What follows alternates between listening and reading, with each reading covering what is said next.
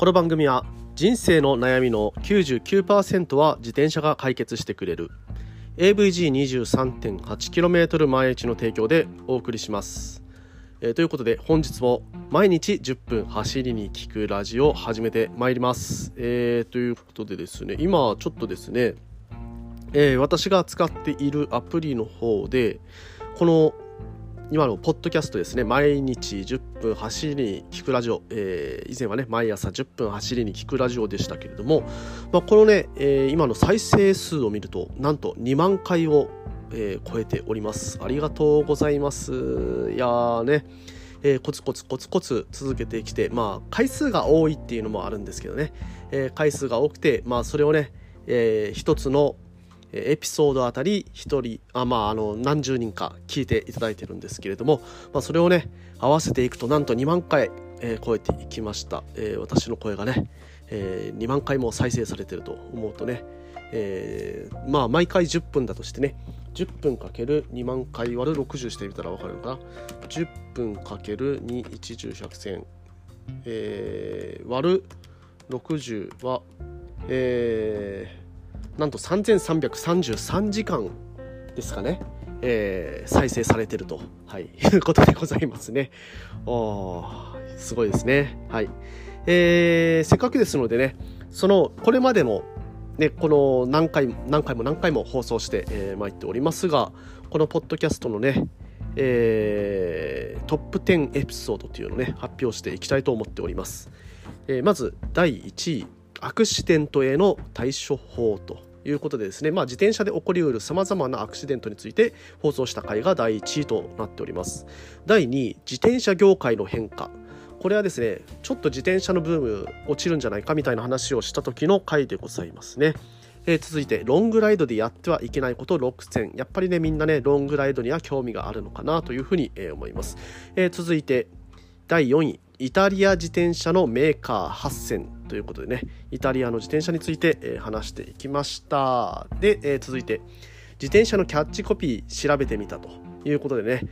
ちょっとね、あの、尖ったキャッチコピーの、えー自転車の会社を見つけたりして、これはこれでね、面白い話題だったなというふうに思います。えー続いて、ロードバイクのタイヤの種類ということで、えーロードバイクのタイヤね、様々なタイヤがございます。そのタイヤ選びにね、やっぱり、ね、困ってる方っていうのが多いのかなというふうに、え思いました。え続いて、年齢による運動能力の変化。これはね、みんなやっぱり気になることだと思います。ね、いい話題だなと、えー私、今、今更ながらね、思いますね。はい。えーで、続いて、ブルベの練習ツール作ってみようかなと。これはね、ちょっと今、えー制作途中で、えー止まっておりますが、ブルベの練習ツール作ったら面白いんじゃないかなというような話でございました。えー続いて、すね毛の処理方法3種と。いうことでね、男性のライダー、まずはね、すね毛を剃るかと、剃るかどうかと、えーそういうことを悩むことが多いかと思います。はい。で、最後、えー第10位ね、青色と自転車の話ということで、えー青が特徴のあの自転車について話しております。はい、ということでですね、えー毎朝10分走りに聞くラジオから毎日10分走りに聞くラジオへ、えー変わっていきましたが、まあね、2万回、えー超えたということで、皆さんね、え応援ありがとうございます。これからも続けていきたいと思いますので、今日もよろしくお願いいたします。それでは今日も本編いきましょう。Check it out! はい、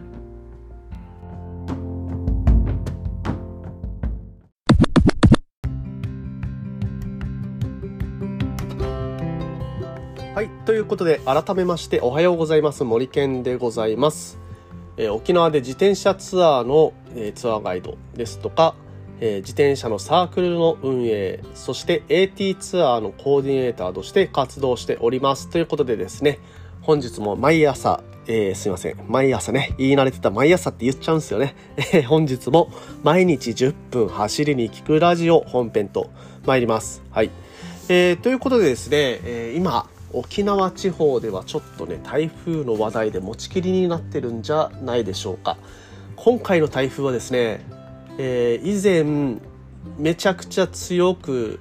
えーまあ、いろんな被害の出た台風と同じような進路をとってるなというのが、まああのー今のところのね、えー私の感想でございます。今ね、えー沖縄本島地方、え、台風はですねちょっと南の方に移動しまして宮古島の方に向かっているところだとは思いますので、えー、風はですねそこまで暴風域になったりとかっていう強いことはないんですがやっぱりねえー、風自体は強いので、えー、外に出られる方は気をつけてくださいというような状況でございます。これからね、3日後ぐらい、えー、土日月、えー、この3日間ぐらいが結構やばくなりそうだなというので、えー、台風への備えはしっかりとしていただければと思っています。はい。こんなね、台風の中でじゃあ何を話そうかと、えー、いうことなんですけれども、えー、今日の話ね、えー、まああの、これをね、えー、私がこう話したからといってそれがあのおすすめですよという話ではないということをまず前提にね聞いていただきたいんですけれどもはい。ちょっとね、えー、パロディーです。はい。まああのこういうね考え方もあるなというかまあこういうねえー、まああの自転車乗りなのね誰しもが考えるようなことではあるんですけれども台風時にロードバイクに乗ったらどうなるのかと、はい、ある、ね、こういう台風の時にロードバイクに乗ったら一体どうなるんだろう。どういうことに気をつけながら乗らないんだろう。乗らないといけないんだろうとかっていうね、えー、なんかねもう自転車にはまりまくってる人はね台風の日でも雨が降ってなければ乗りたいとかっていうふうに思う方ももしかしたらいらっしゃるかもしれません。はい。まあ、そういうね、えー、ちょっとニッチな話を今日はしていきたいと思っております。はい、まずねまずえー、まず前段として認識しておいていただきたいと思うのは、えー、私は台風の日にロードバイクに乗るのをおすすめしません。はい。まずね、台風の時にロードバイクに乗ろうっていう人がいたら、やめとこうってとりあえず言います。はい。無理っす、無理。ダメですよ。はい。まあ基本ね、やめましょうの、えー基本やめましょうっていうようなスタンスではあるんですけれども、まあね、あの、どうしても足がない。どうしても行かないといけない。どうしても自転車もその日にそこに移動させないといけないけれども、公共交通機関とかが止まってて移動させることはできない。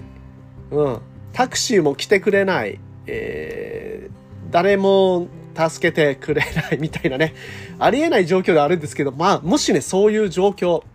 になった時、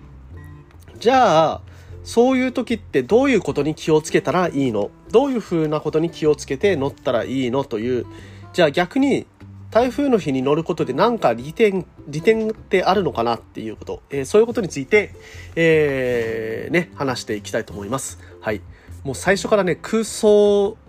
ありえないという前提の空想について話すという回に今日はなっていきますので、えー、お暇な方、えー、仕事がね、お休みになったとかね、台風でね、えー、お暇な方が、えー、聞いていただけると嬉しいでございます。はい。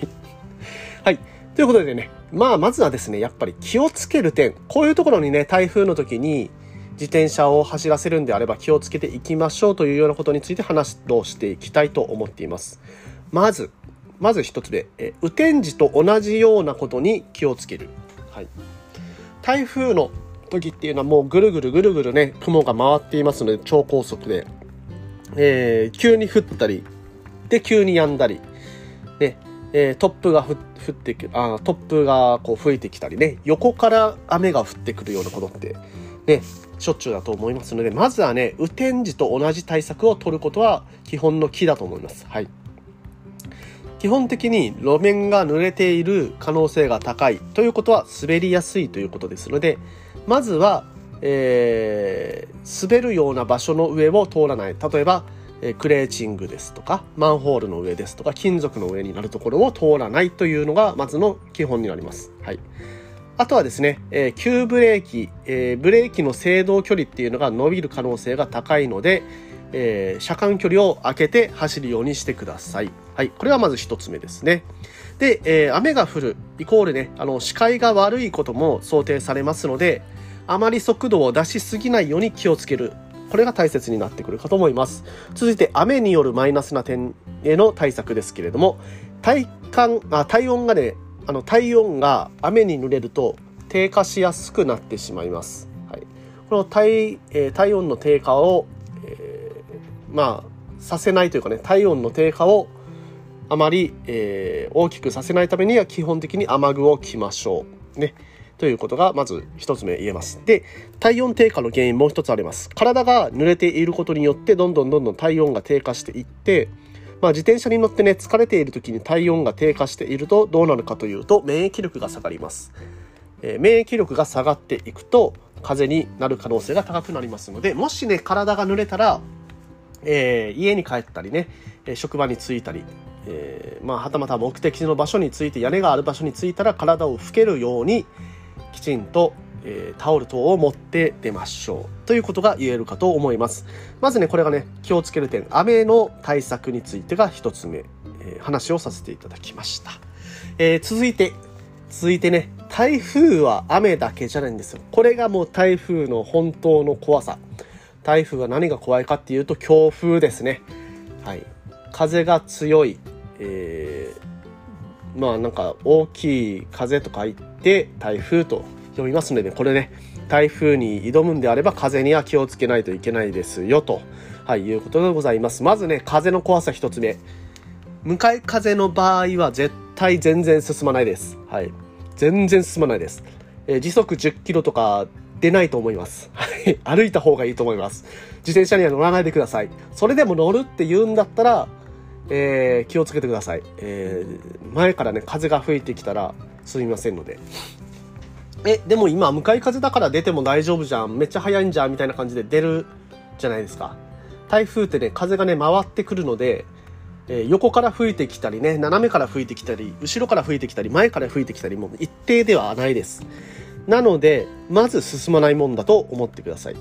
えー、もしね、自転車で目的地に行かないといけないという場合でも、えー、時間がいつもよりかかるというふうに思っていただけるといいかと思います。で、えー、続いて、風の怖いところ2つ目。横からの風は転倒の恐れがあります。はい。さっき言ったように風がこうぐるぐるぐるぐる回ってどこから吹いてくるか常にわからない状態でございますので横からの風急にめちゃくちゃ強い風が吹いてくる時があります例えば、えー、家でね家の横お家の横を走っていてでその家と家の隙間に入った瞬間にそこからねめちゃくちゃ強い風が吹いてきて車道側に倒れてしまうという場合があったりします。これ一番怖いですよね。うん、車道には絶対に倒れないでください。たとえ横風で煽られて倒れるとしても車道側には倒れないように、えー、気をつけてください。ということを言っておきます、はい、車道側に倒れるとね、えー、視界が悪い中走っている。車も車道側に突然自転車が倒れてきてその自転車をちゃんと確認できないということがありえます。なので、えー、まあそもそもねその危険がある時に走るなという題でございますはいで、えー、最後風への対策ね。ディープリムは絶対に履かないでください。はい。ディープリムのホイールね、絶対吹っ飛ばされます。絶対にやめてください。はい。えー、ということで、風が強いので、風対策はしっかりしましょうというのが、えー、台風時に走るポイントでございました。えー、最後にですね、一応ね、良い点、良い点がちょっとあります。はい。追い風が来た場合、めちゃくちゃ速いので、えー、タイムの更新ができる可能性があるというところが、えー、唯一のね良い点かなと思いますただねそれにはリスクがめちゃくちゃ高いので、え、そういう時にねそういう、え記録を目指したりとかっていうのは基本的にはやめましょうはい、え完全にねこうレースで